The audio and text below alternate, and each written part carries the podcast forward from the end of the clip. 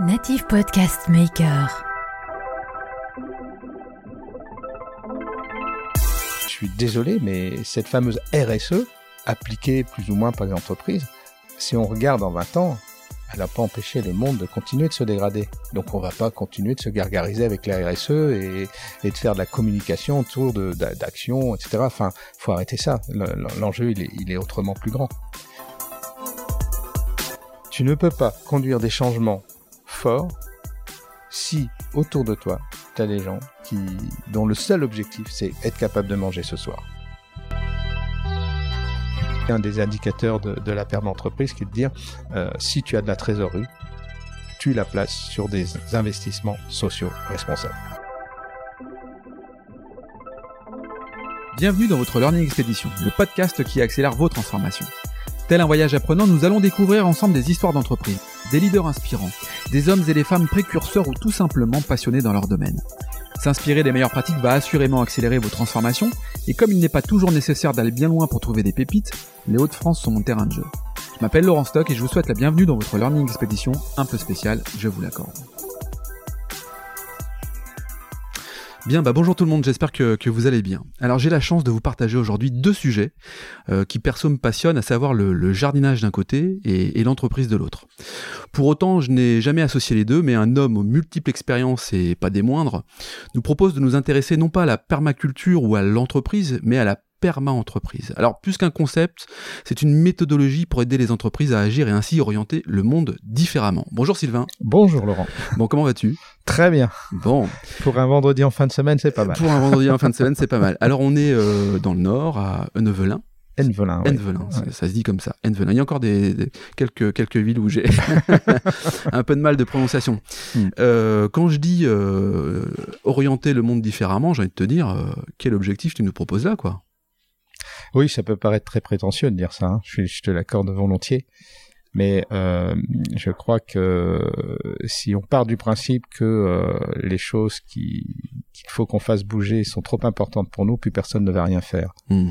Donc je crois qu'il vaut mieux euh, agir avec humilité, mais agir, et puis essayer de peu à peu fédérer autour de soi pour agir de, en étant de plus en plus nombreux et, si possible efficace. Bon, et eh ben tu vas nous l'expliquer tout ça parce que on se connaît pas. Et euh, dans cet épisode, euh, bah, j'aimerais donc connaître ton, ton cheminement qui t'amène à prendre le, à bras le corps finalement tes responsabilités face à la situation climatique et sociale. Je crois que tu fais vraiment, euh, tu prends en compte euh, l'ensemble et peut-être même plus, tu nous le diras.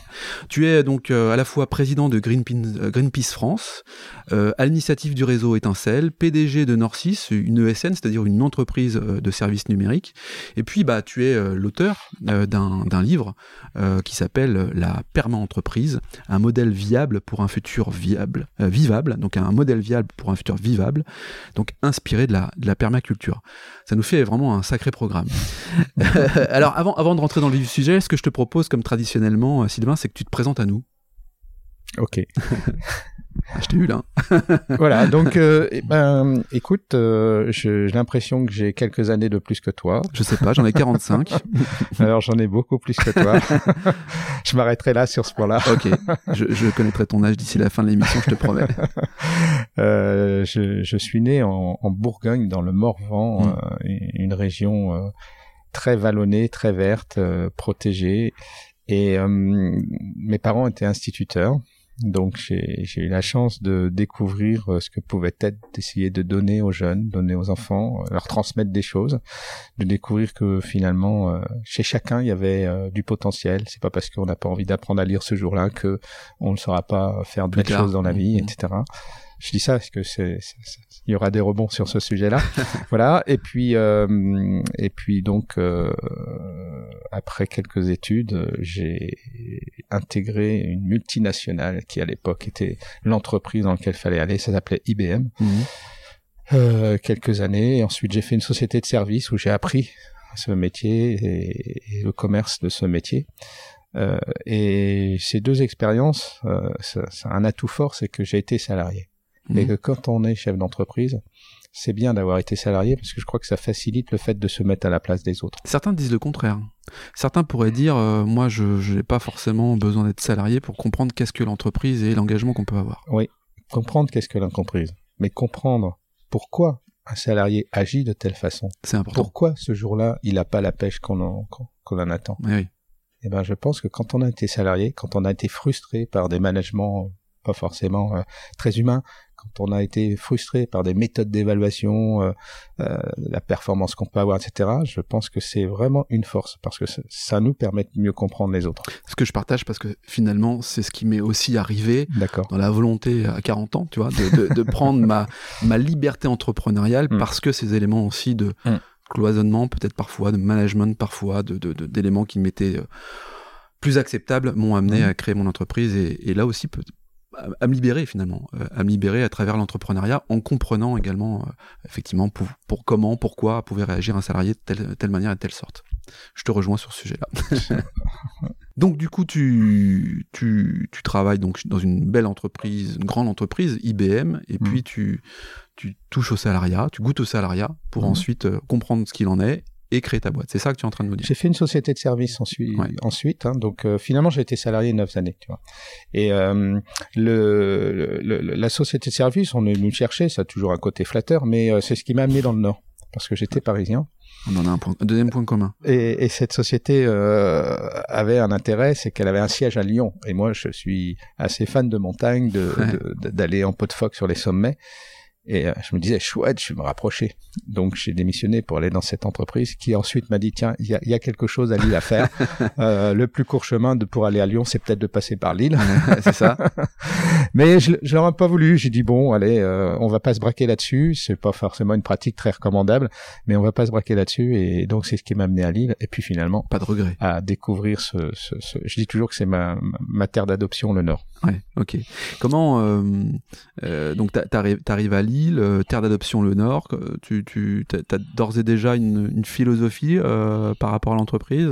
Parce que là, on voit bien quand même que quand on rentre dans tes locaux, il y, a une philosophie. Il y a des œuvres d'art, il y a je crois même que toi tu n'as pas de bureau et donc du coup du coup tu vas de, j'allais dire de ville en ville de salle en salle de bureau en bureau d'ores et déjà tu as cette petite graine qui est là en toi? Non Ok. En fait, si, elle est là en, moi, mais elle est bien protégée, bien, elle, n'est pas présente. Mm. Elle est quelque part, mais sans, sans se, se, se, concrétiser dans le quotidien de, de, de, mon rôle quand on a créé Norcis. Et euh, j'ai surtout agi au début par euh, en fonction de ce que j'avais vécu en tant que salarié et surtout de ne pas reproduire ce que j'avais mal vécu. Hmm. Donc dans le recrutement, dans le management, dans etc. J'ai vraiment fait l'inverse de ce que j'avais vécu. Et après, je me suis dit mais bon, c'est c'est quand même pas euh, la meilleure des méthodes que de faire en fonction de de, de, de vécu qu'on n'a pas apprécié. Essaye de réfléchir à, quelque chose d'un petit peu plus euh, conceptuel et puis et puis qui amènera de la cohérence dans l'entreprise. Et et ça ça s'est fait au fil des années, tu vois. Donc, parce qu'au début, quand on crée une boîte, on se dit bon, faut que j'essaie de vendre. C'est ça. Ouais, c'est ça. Puis après, quand on a vendu, il faut que j'essaie de faire ce que j'ai vendu. c'est déjà pas mal pour euh, pour euh, les premières années. Et ça, je trouve que c'est. Le, tu, tu pointes un sujet qui est hyper important lorsqu'on crée une boîte, c'est qu'effectivement, peut-être que et on y viendra après sur les notions de conscience par rapport à la permanente entreprise, mmh. c'est peut-être pas forcément la priorité. Et tu vas peut-être nous le dire après que cette priorité devrait euh, en être une parce que ça apporte beaucoup de beaucoup de bénéfices à l'entreprise. Euh, donc tu crées ta boîte, mm. euh, Norcis, du coup, c'est ça, mm. euh, basée donc à Ennevelin. La création était à Villeneuve-d'Ascq, au parc des Moulins. Ok. Voilà. Tu te rappelles de ton premier ou ta première collaboratrice? Oh bien sûr. Alors, déjà j'avais à l'époque deux associés qui sont partis assez vite et effectivement on a on a recruté sept personnes assez vite parce que j'avais eu la chance de, de, signer un beau projet euh, dont trois sont encore à Norcis. Très bien. Donc euh, oui, je me souviens d'eux. je, les, je, les, vois même régulièrement. Norcis, euh, qu'est-ce que le Nord, je suppose, système? Alors, euh, Norcis, en fait, j'avais demandé à mon épouse de dire tiens, parce que ça prend un peu de temps de créer, si, si ça t'intéresse, brainstorm avec moi sur le nom de l'entreprise. Et elle a fait du grec. Et elle m'a dit, écoute, toi qui veux non pas faire de la prestation de service, un peu comme tout le monde, mais essayer d'amener de la, de la connaissance, de la connaissance sur les nouvelles technologies, etc. Il y a un mot en grec qui, qui est gnosis. G-N-O-S-I-S. Mmh. Quand j'ai dit ça à mes associés, ils m'ont tous dit, ouais, c'est génial, S-I-S, on va mettre Y, ça fera système. Ouais, c'est ça, voilà. le raccourci. Voilà, le raccourci. Mais ils sont bloqués sur le gno. Oh, ça se prononce mal. Bah, je dis, il y a bien un animal, ça s'appelle le gnou, vous voyez. Mais il bloquait. Et, et, donc, il me dit, bah, on va virer le G, ça fait no 6. Et moi, je dis, non, non, non, c'est hyper positif. No 6. Hein. Et puis, ça casse.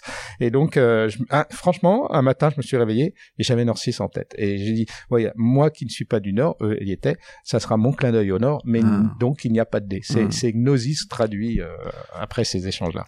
Donc, Nord 6, aujourd'hui, mmh. c'est donc, euh, on le disait, une ESN euh, en deux, trois mots, c'est quoi une ESN T'interviens dans les entreprises, tu les aides, tu les accompagnes hmm. à la transformation?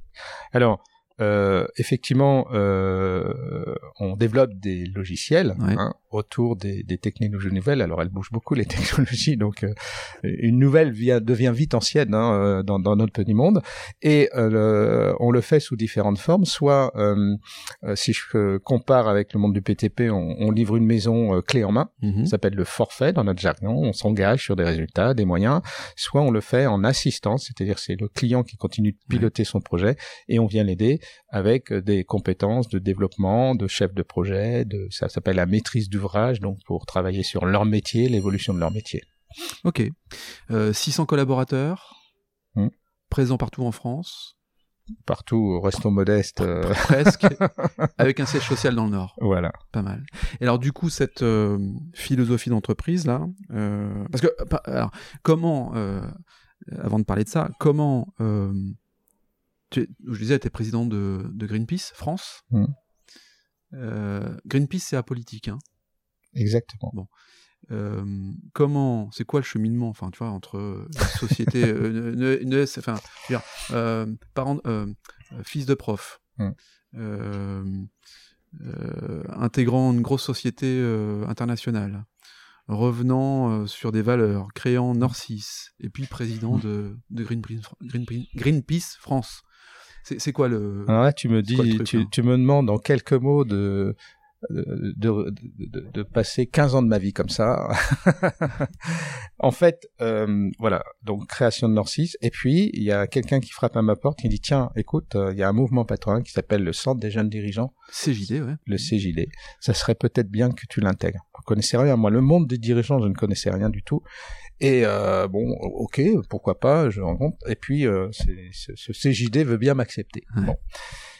Euh, donc tu es membre actif du CJD euh, comme alors, beaucoup et, et, et, donc deux ans après, on, on, on m'élit président de CJD à Lille.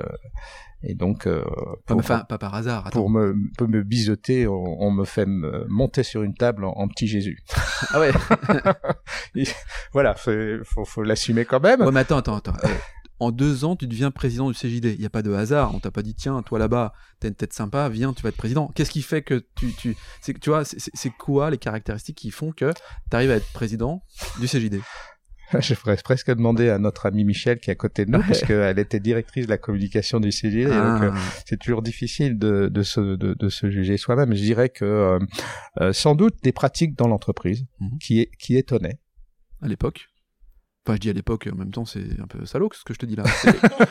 il, y a, combien de temps? Tu, veux vraiment me massacrer sur l'âge Non, mais euh, voilà, je vais te donner des exemples. Euh, et, cet exemple est très marquant. C'est que en 97-18, mmh. il y a la loi de 35 heures ouais. qui arrive.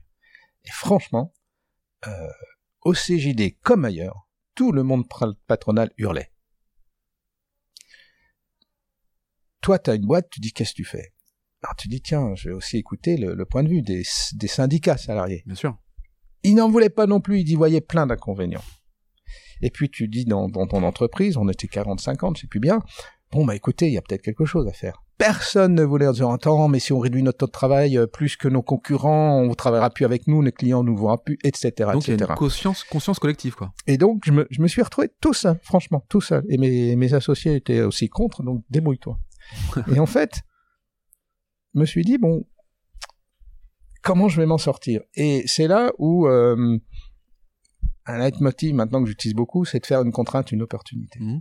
Et donc pour cette euh, pour déterminer cette opportunité, euh, ma ma réflexion a été de dire qu'est-ce qui va se passer dans l'avenir et en quoi on peut essayer de, de, de pointer l'avenir en étant très performante tout en intégrant cette loi. Et donc euh, voilà, dans l'informatique, il y avait du travail pour l'an 2000, pour l'euro. C'était un travail ponctuel qui générait énormément de business, mais sur des vieilles technologies. Euh, ce que je me suis dit aussi, euh, ben voilà, en 2003, quand tout ça sera terminé, puisque l'euro c'était fin 2002, mmh. euh, je suis sûr que ça va se casser le nez le marché informatique parce qu'il y avait trop de business euh, ponctuel, quoi. Et puis je me disais aussi, euh, on était à Vinaldas, il fallait pas être devin pour voir que euh, on, on, se déplaçait de plus en plus mal dans la métropole, les bouchons, les ceci. Alors je te parle pas 20, ans après, c'est encore pire. Et j'étais sur le fait de dire, mais si on, on amène un équilibre vie pro vie perso différent, ça ne pourra que être bénéfique à l'entreprise, etc. Et ça, ça m'a amené à dire, ben voilà, on, on va signer un accord de, de, de RTT hors norme et mmh. on va avoir 47 jours de congé à Norcis et on va mettre en place des programmes de formation significatifs pour que le 1er janvier 2003, on ait des compétences et des références sur des nouvelles technologies qu'on n'auront même pas les plus gros parce qu'ils auront tout mis sur euh, l'euro. Et ça, ça a marché. Et on a été une des rares boîtes informatiques à faire de la croissance en 2003. Qui plus est, il y a eu la bulle d'Internet qui a fait exploser en plus le marché. Et ça, je raconte ça parce que ça a été hyper marquant par rapport à mon mandat au CJD, en disant ah bon, il a fait contre tout le monde, il a fait son chemin, et en fait, euh, ça, voilà, faut rester modeste, mais ça, a fonctionné. Et, et, des choses comme ça ont, ont marqué le CJD, euh, cette, le CJD, l'économie au service de l'homme, de dire, bah, tiens, bah, lui, il y est, quoi. Hein. Et, et, donc voilà, c'est des petites choses comme ça qui m'ont permis de prendre la présidence de Lille. Et, et ensuite, euh, de 99 de 2001 et 2002 euh, la présidence de, euh, nationale. Et je vais venir sur Greenpeace, c'est que. Oui, parce que. Euh, attends, juste. coup, coup, de projecteur différent, quoi, en fait tu sors du cadre en fait. Tu, tu, tu te dis, euh, ils nous emmerdent avec cette loi. Bon, oui. on n'a pas le choix. Clairement, clairement, euh, clairement. Et je pense que ça, ça a créé euh, pas mal des, mules qui allaient dans ton sens. Mais toi, tu t'es dit, bon, ok, bon, il y a une loi, on, va faire différemment. En fait, on va. On va en faire une opportunité. On va en faire une opportunité. Et qui reste vrai aujourd'hui. C'est-à-dire que ce qu'on propose aux collaborateurs, cet équilibre-là, ça reste un atout phénoménal. Hein. Et si on devait revenir en arrière, tiens. Oui. Et si on devait dire, bah, hop, 35 heures terminées, on repasse aux 39-40 heures euh, on, on, ferait des choses pour sur cet équilibre. C'est fondamental aujourd'hui. On peut pas euh, dans, dans, dans, nos activités tertiaires dire euh, ce sont les femmes et les hommes qui font la réussite de la boîte sans, sans penser à leur équilibre vie pro vie perso qui est encore bien plus compliqué aujourd'hui qu'il y a 20 ans. Oui, clairement. Donc on, on prendrait des décisions là-dessus. clairement. Donc tu dis en gros, bah ça, coup de projecteur différent, tu prends euh, la présidence du CGD régional, mmh. et puis après tu prends la présidence du CGD national, mmh. euh, certainement aussi parce que tu as mis en application ta vision et que ça, ça, ça fonctionnait.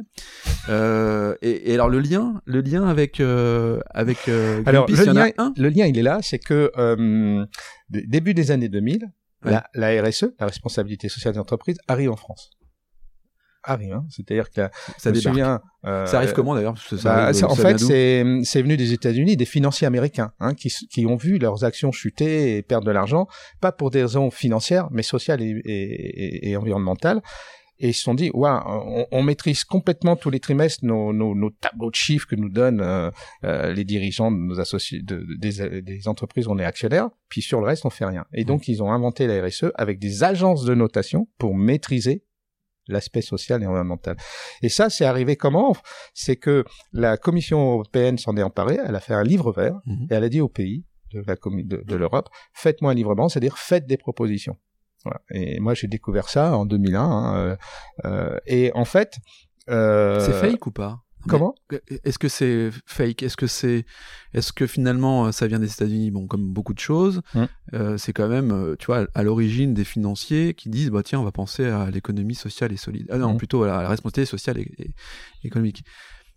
Euh, c'est un, un, coup marketing? C'est, eux l'ont fait pour maîtriser, maîtriser euh, les les actions de, de, de l'entreprise dans laquelle ils sont actionnaires euh, et éviter des dérapages sociaux, environnementaux. Ils hmm. l'ont fait que pour de la maîtrise de risque. Hmm. Ils l'ont pas fait par finalité humaine, etc. Maîtrise de non, risque. Non, non, la maîtrise des risques. Hein.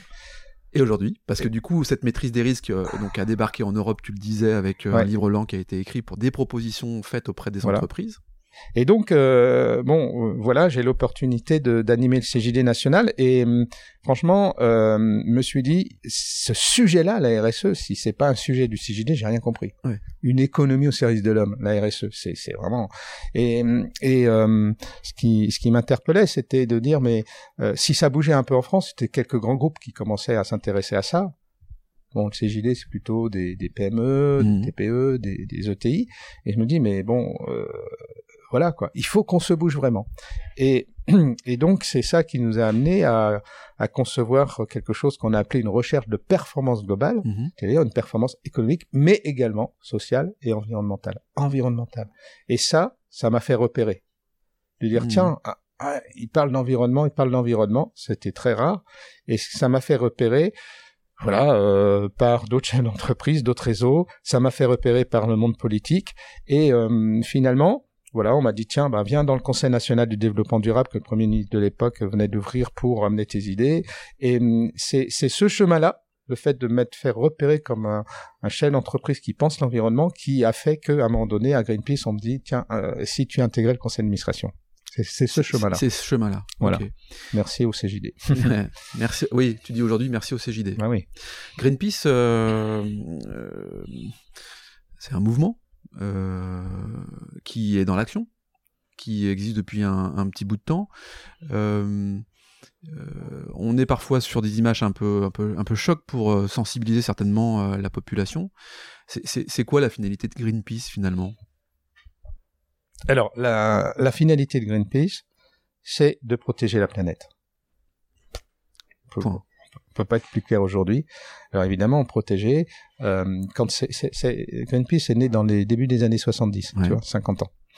Et euh, à l'époque, euh, ce qui les préoccupait beaucoup, c'est les fondateurs, c'était euh, voilà, c'était c'était le nucléaire, c'était ce qui se passait à ce niveau-là, Mhm. c'était ces déchets qu'on ne sait pas résorber et qui qui sont des chimères finalement pour pour le peuple, pour les êtres humains sur Terre, etc.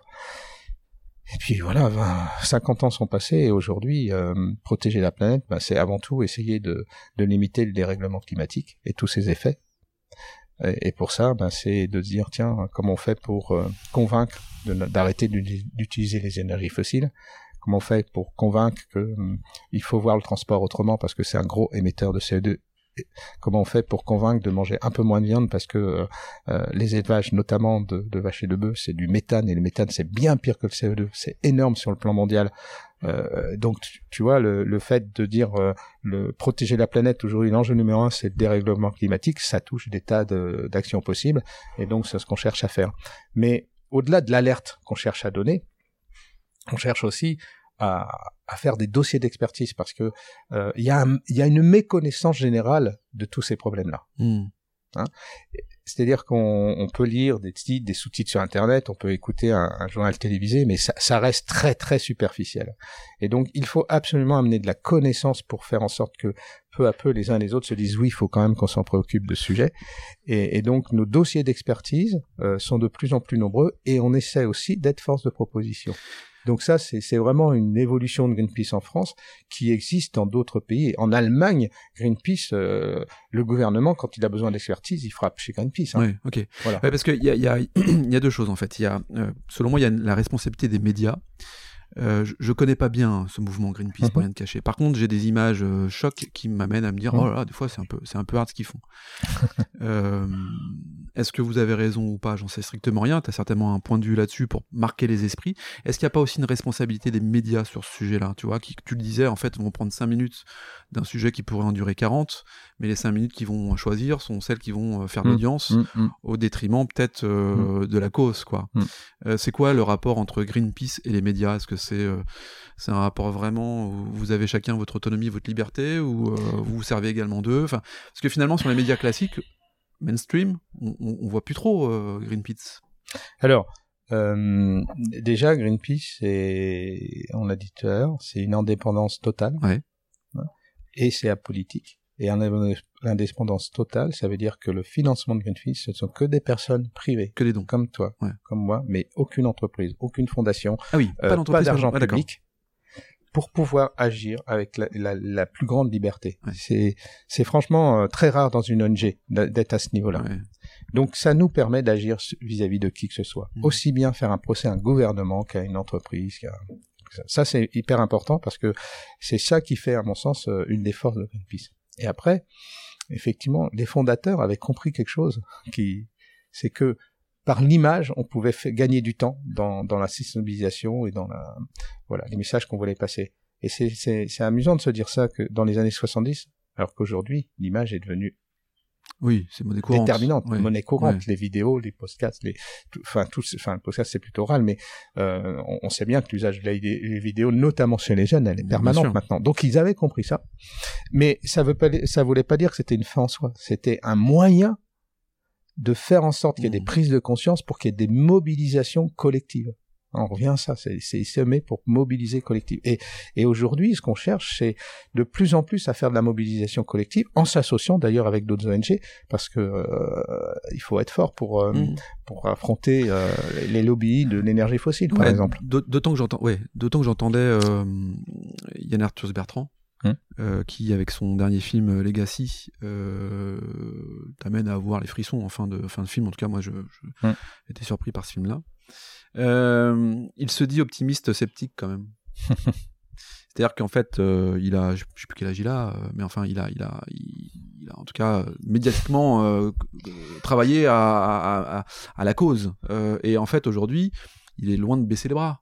Mais enfin, il est optimiste sceptique mm. en se disant merde, bon, c'est pas si simple que ça, ça fait très longtemps qu'on en parle, les mouvements existent et, finalement, bon, ok, c'est bien beau, mais mm.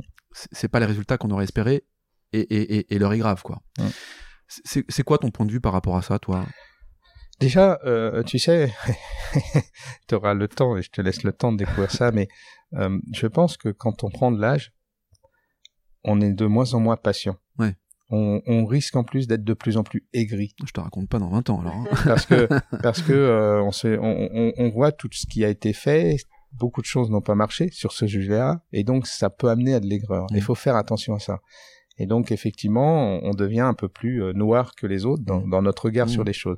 Moi, enfin, j'ai remarqué ça. Je me souviens, euh, euh, il y, a, y, a, pas mal d'années, quand Albert Jacquard, euh, ce généticien philosophe, euh, était intervenu, il a, la dernière, dernière chose qu'il a écrite, c'est une lettre pour sa pour, pour sa, sa petite fille ou arrière petite fille c'était c'était noir il n'en pouvait plus il mm. savait que voilà sa, sa vie n'était pas éternelle donc faut faire attention à ça hein. euh, donc euh, je ne dis pas qu'il y a un Bertrand est dans mais il faut faire attention à ce côté-là mm.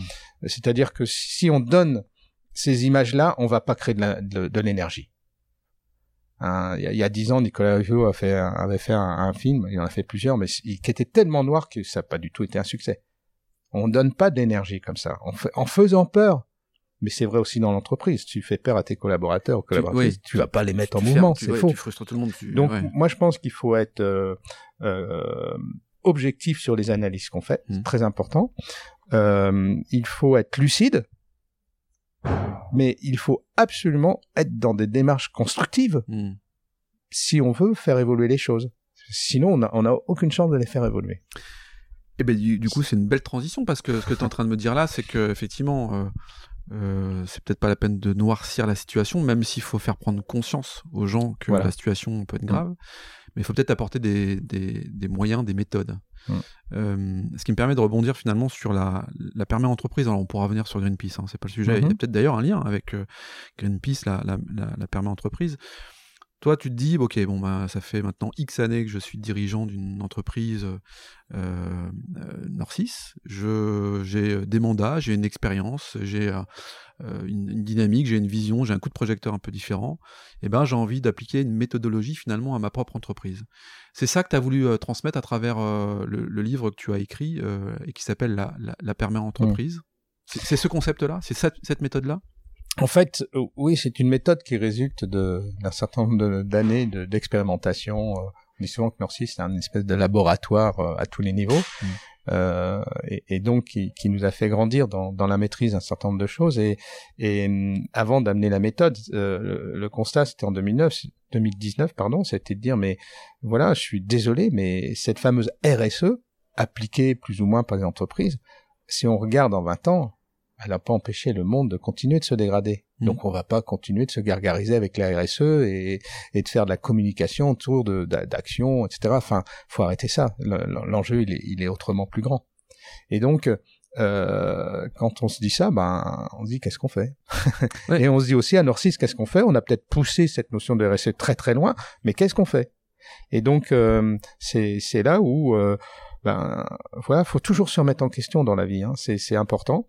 Et euh, euh, moi, le premier, c'est ce que j'ai cherché à faire. Et puis après, c'est ce qu'on a fait avec un collectif Mm. Norcis, parce que j'ai dit attention, euh, faut toujours se méfier de ses propres idées. On pense qu'elles sont bien sûr les plus belles, C'est la normal. plus belle idée. Mais derrière, Mais, mais ouais. on va on va bousculer cette idée-là pour voir si c'est pas une mauvaise idée, une fausse bonne idée. Et puis euh, on s'est donné quelques temps comme ça, et à la fin on s'est dit si il y, a- il y a quelque chose, il y a, il y a- il sans doute euh, un, un modèle à, à monter. Et c'est important parce qu'il y a des tas d'entreprises, et notamment CGD, qui ont envie d'aller plus loin dans leur engagement, parce que voilà. mais euh, pourquoi? ben parce qu'ils voient bien ce monde se dégrader. Ouais. Mais ils ne savent pas comment faire.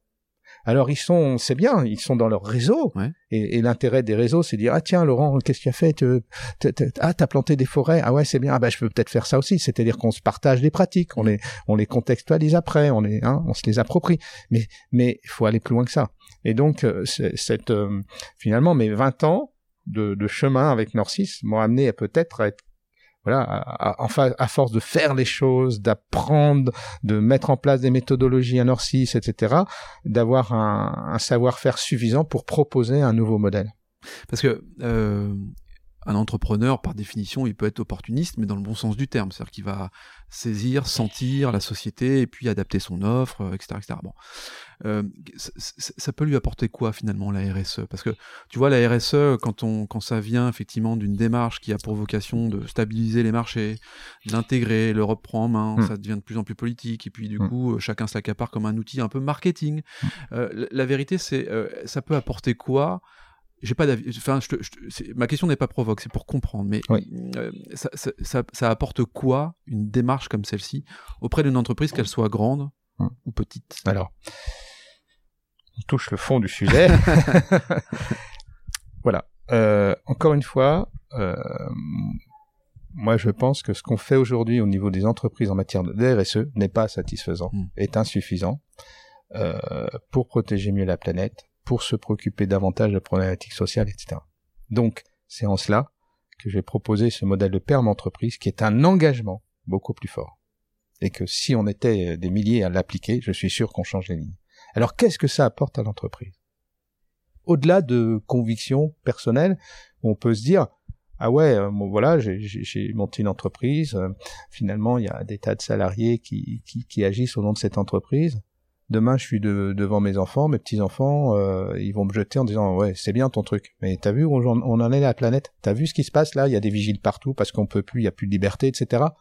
Merci, papa. À titre personnel Hum. mais sur un plan plus général. Euh, le et c'est vraiment euh, ça qui la perme entreprise, c'est de faire en sorte que ces dirigeants ou ces dirigeantes qui ont envie justement de dire euh, il faut que j'apporte moi-même ma pierre à l'édifice, il leur faut un modèle. Donc ça, c'est ce qu'a Oui. essayé de résoudre la perme entreprise, essayer un modèle. Et puis la deuxième chose, c'est de dire maintenant, comme tu viens de le dire, euh, mais finalement, ça apporte quoi à mon entreprise, voire à sa performance? Voilà, parce que le- il faut penser ça, aussi. C'est l'approche, euh, elle doit être globale, donc économique. Il y a des tas d'aspects. Il, y a- il y a un premier aspect qui est vraiment très marquant, c'est que il y a une attente des salariés sur l'engagement de l'entreprise. Et d'ailleurs, qui me gêne un peu, c'est aujourd'hui l'attente, elle est très centrée sur la planète. On oublie un peu les problèmes sociaux. Ouais. Pourquoi?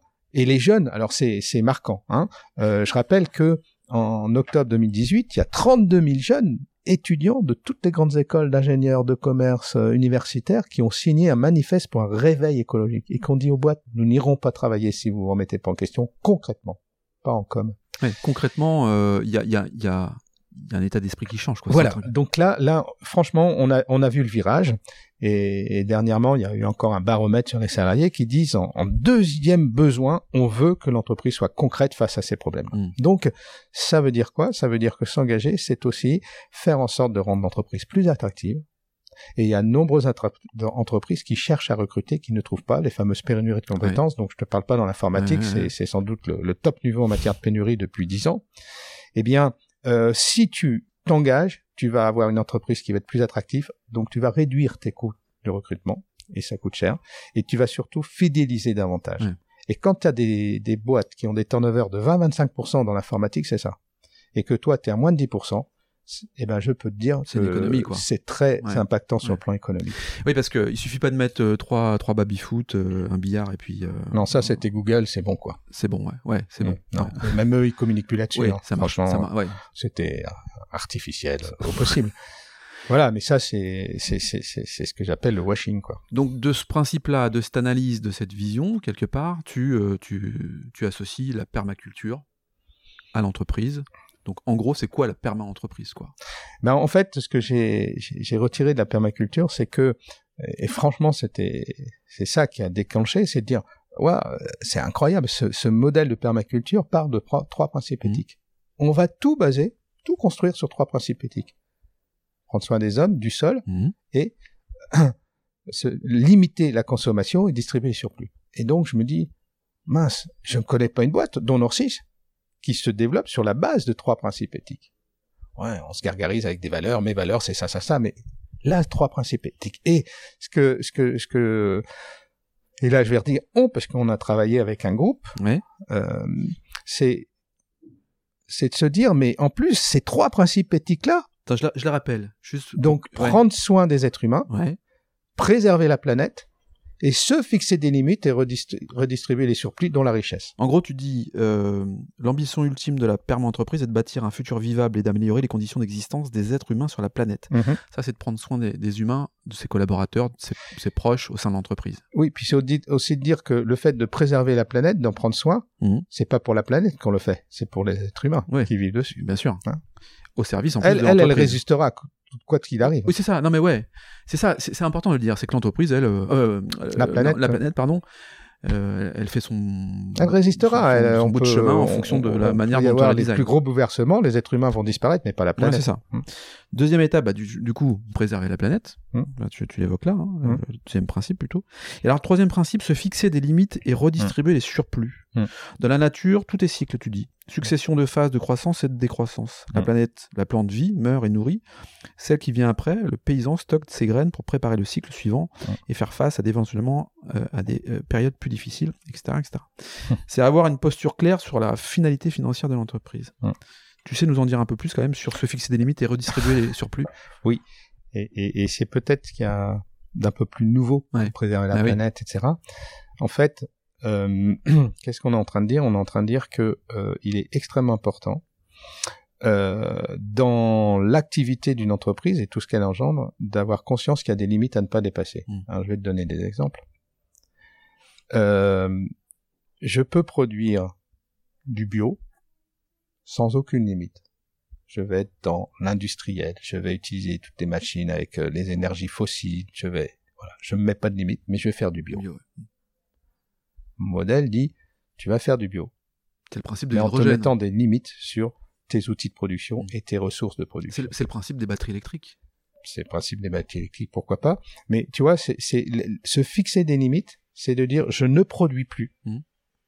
sans me préoccuper de la planète, des hommes, etc. Mm.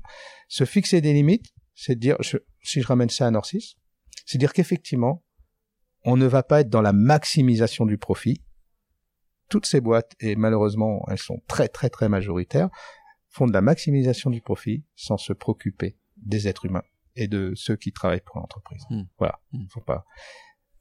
Et c'est comme ça qu'il y a de la casse humaine, c'est comme ça qu'il y a des tas de burn-out, c'est comme ça que voilà. Se fixer des limites, c'est de dire finalement, même à ce niveau-là, je vais faire du profit, mais je, je ne vais pas le maximiser. Je vais mettre une limite. Se fixer des limites, nous, euh, on a fait voter ça il y a deux ans, c'était de dire, on ne prend plus l'avion si on peut aller quelque part en moins de six heures. Mmh. C'est une limite sur un autre sujet. C'est une règle. C'est une règle et c'est une limite. Hein. Mmh. Tu vois, donc le se fixer une limite, il est, il est déterminant parce que c'est ça qui va faire en sorte qu'on va tous moduler nos pratiques en tenant compte des problèmes qui se passent autour de nous Hein, et, donc faire en sorte que peu à peu on, on, on, oriente les choses différemment. Et toi, tu penses que hum, c'est une décision d'entreprise euh, ou c'est une décision euh, gouvernementale? Enfin, tu Alors- vois, c'est une décision étatique, quoi. Enfin, Merci pour la question parce que euh, effectivement, euh, bon, je, je, je provoque un peu euh, le monde patronal en disant ça, mais je dis moi, euh, moi, je franchement, je veux plus vous entendre dire oui, il y a encore de nouvelles lois, il y a encore des normes, on peut plus faire notre métier, ça devient insupportable, il faut qu'on parte. Bon, allez ailleurs, ça va être mieux. Voilà. je dis ça, ça, moi, je, franchement, je supporte plus. Parce que s'il y a des lois et des normes, c'est parce que les entreprises ne prennent pas en main les problèmes qui se posent. Et je vais te donner un exemple sur l'égalité des salaires hommes-femmes. Il y a une loi il y a 20 ans. Les, mondes, le monde- les entreprises n'ont pas bougé. Il y a une deuxième loi. Nada. Troisième loi. Ils ont fait leur petit lobbying.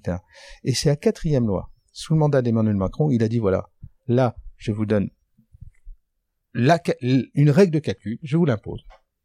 Vous devrez faire ce calcul et si vous n'avez pas 75 points, vous serez amendé. Sanction. Et il a dit, je vous Mhm. donne deux ans et après je fais un décret pour sanctionner. Eh ben, euh, voilà. Les entreprises ont ce qu'elles méritent. Et qu'elles disent pas, il y a encore une nouvelle loi qui nous embête, etc. Tout est comme ça. Parce qu'elles ne veulent pas, ne veulent pas prendre en compte les problèmes de nos sociétés. Donc, ce- je prends cet exemple-là parce que euh, je trouve ça insupportable d'être une femme et, et- et finalement euh, traitée différemment. Mais il est évident que sur des problèmes environnementaux, c'est ce qui va se passer si on, on se prend pas en main. C'est qu'à un moment donné, on va dire voilà, euh, taxe carbone, on va dire voilà, euh, euh, etc. Et, et qu'à chaque fois qu'on touche ça, et ça va venir de l'Eu- de l'Europe, hein, ça va venir de l'Europe, c'est Ouais. sûr. euh, à chaque fois, tout, tout le monde va hurler. Mais allez-y, bougez avant. Ouais, la question c'est aussi de se dire, euh, tu te rappelles des bonnets rouges? Euh, les taxes sur les autoroutes là, euh, boum, on avait Hmm. investi dans les portiques et puis finalement le truc il est parti. Euh, alors je sais pas si on peut faire le lien avec les gilets jaunes parce que c'est pas vraiment Bah, c'est ça. 800 millions, faut tirer à la poubelle. hein. Ouais, 800 millions. Hmm. C'est énorme, tu vois, 800 Voilà. millions, qu'est-ce qu'on peut en faire? Exactement. Euh, ce que je veux dire par là, c'est que euh, l'individu en tant que tel que l'on est tous dans sa vie, Hum. en dehors de l'entreprise, a aussi une responsabilité. Les- les- les- donc, c'est quoi, je, je sais pas, tu, je sais pas si on a la réponse, mais c'est quoi euh, le triptyque qui va bien pour qu'il puisse y avoir une prise de conscience Hum. collective de l'individu Hum. qui évite de dire votre truc là, n'en veut pas parce que ça Hum. va nous taxer, on va prendre des flashs. Euh, C'est quoi la, enfin, est-ce que tu as toi une vision par rapport à ça sur la, le- la, la meilleure recette pour faire comprendre à la population qu'il y a des enjeux, aux entreprises qu'il y a des enjeux, aux politiques qu'il y a des enjeux et que Alors- globalement tout le monde partage le, partage le même enjeu? C'est utopique ce que je te dis là. hein. Ben, ça fait du bien de temps en temps. Ah, et écoute, puis on ça va le traduire, mal, en tout cas. on va le traduire dans le, dans le champ des possibles Voilà. après. Mais euh, la clé, Ouais. c'est la distribution des richesses. Mm. Tu ne peux pas conduire des changements forts si autour de toi, tu as des gens qui, dont le seul objectif, c'est être capable de manger ce soir Hmm. Et de se loger. et de se loger, etc. Voilà. Et c'est le- c'est le sujet numéro un. Si on redistribue la richesse, on met davantage de personnes en situation de s'interroger Hmm. sur d'autres sujets. Mais tant qu'on est sur euh, les besoins vitaux. Et finalement, la taxe carbone et le début des gilets jaunes, c'est ce qu'ils sont en train de dire. Bien sûr. Donc, ne les jugeons pas. Effectivement, ils, ils- travaillent et puis malgré tout, en fin de mois, c'est la croix et galère. Mhm. Et on va leur dire, faut en plus, euh, euh, voilà, soutenir les problèmes de la planète, donc payer des taxes en plus. Maintenant, ça marche pas. Donc, le, le- la clé, c'est de, de re- redistribuer différemment les richesses créées. Il y a du boulot. Il y a Voilà. du boulot quand même. Et et- il y a du boulot, mais on y viendra. Alors, si, si le but du, du patronat, c'est de dire on résiste, on résiste le plus longtemps possible, comme ça, on s'enrichit, puis après on verra. Moi, Tu je, crois- je crois crois que c'est très Ouais. mauvaise chose. Mais on, va- on va y venir. Hein. Il, y a, il y a de plus en plus de thèses, de toute façon. La dernière de Piketty, qui s'est encore réengagé là-dessus. On, on- va y venir à un moment donné. C'est obligatoire parce que euh, tu le sais très bien.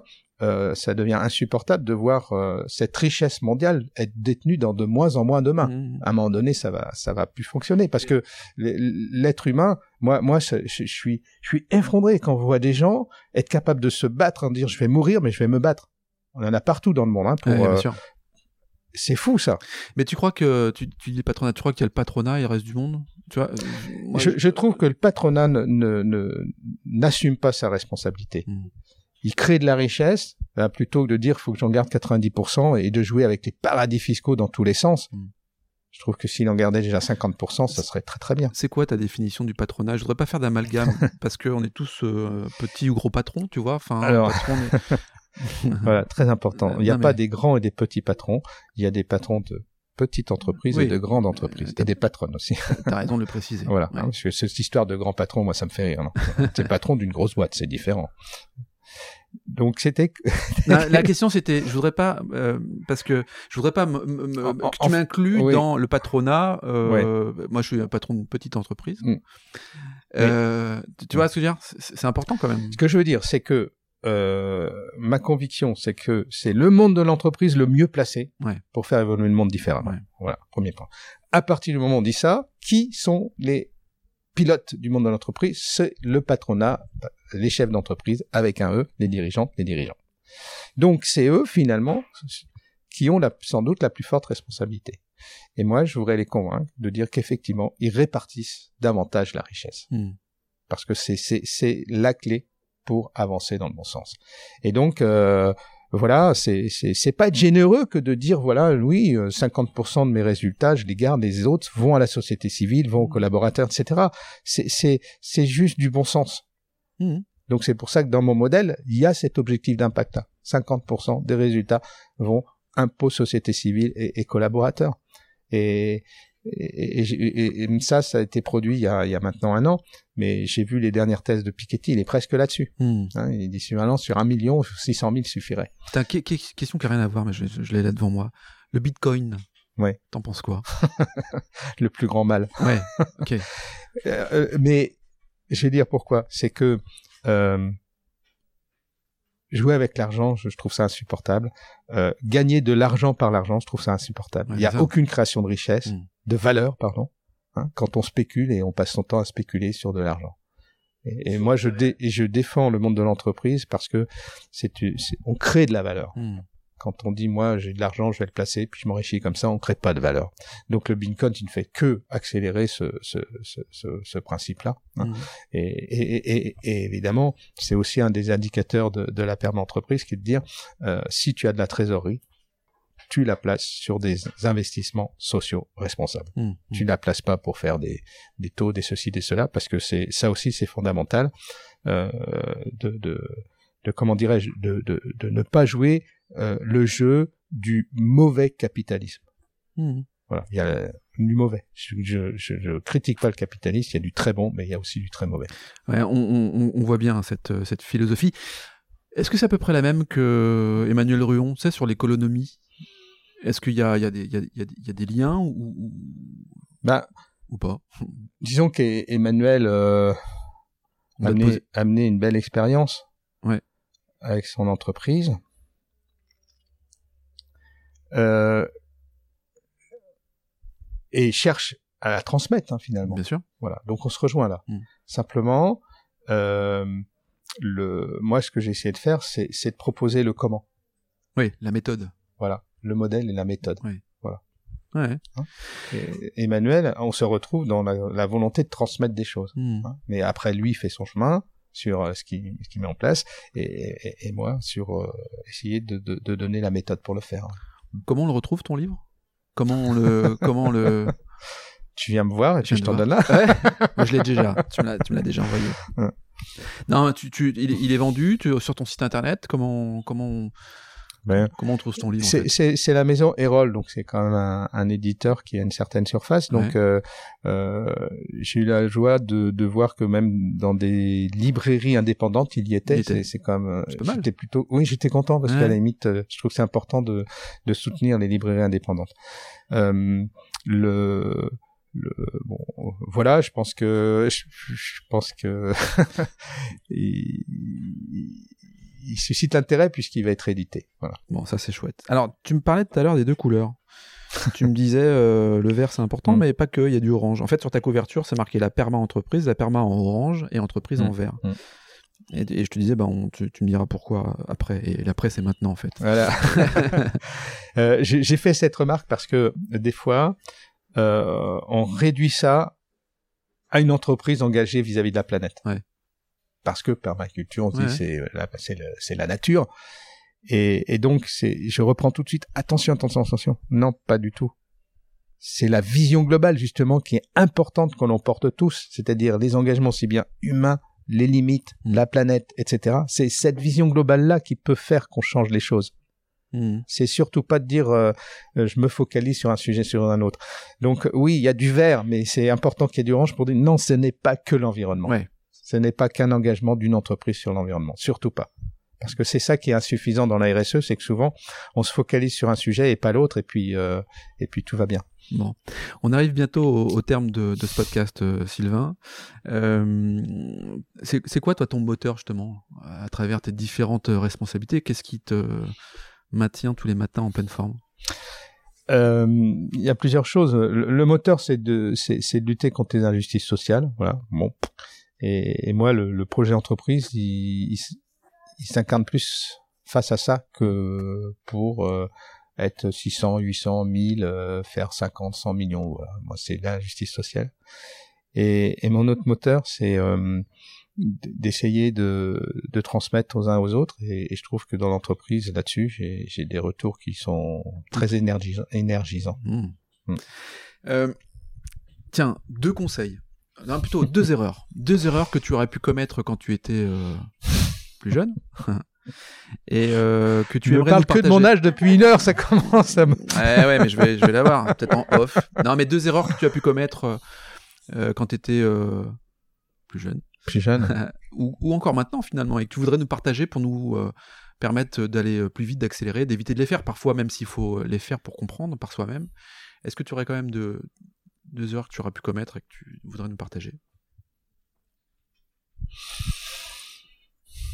C'est pas, je vais pas mettre le mot erreur, c'est euh, d'accepter d'expérimenter des choses qui ne marchent pas. Hmm. Je vais te donner un exemple qui a été marquant à Norcy, c'est que en 2007, on fait notre premier bilan carbone. Bon, on, voit que les déplacements sont lourds dans le bilan carbone. Tout ça, on cherche à, améliorer un peu les choses, à réduire les émissions.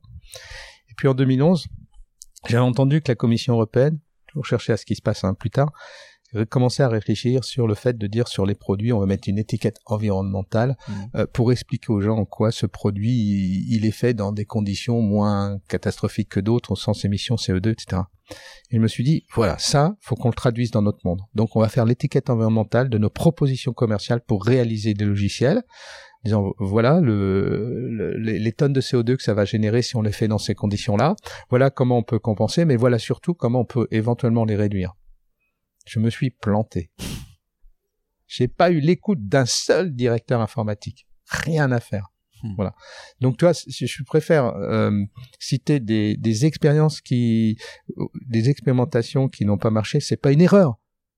Hein, c'est pas une erreur. Euh, l'erreur aurait été de s'arc-bouter en disant non, mais il faut quand même le faire, etc., etc. Hmm. C'est de dire on met ça dans un coin, puis on va essayer de, de, de rallumer la, hmm.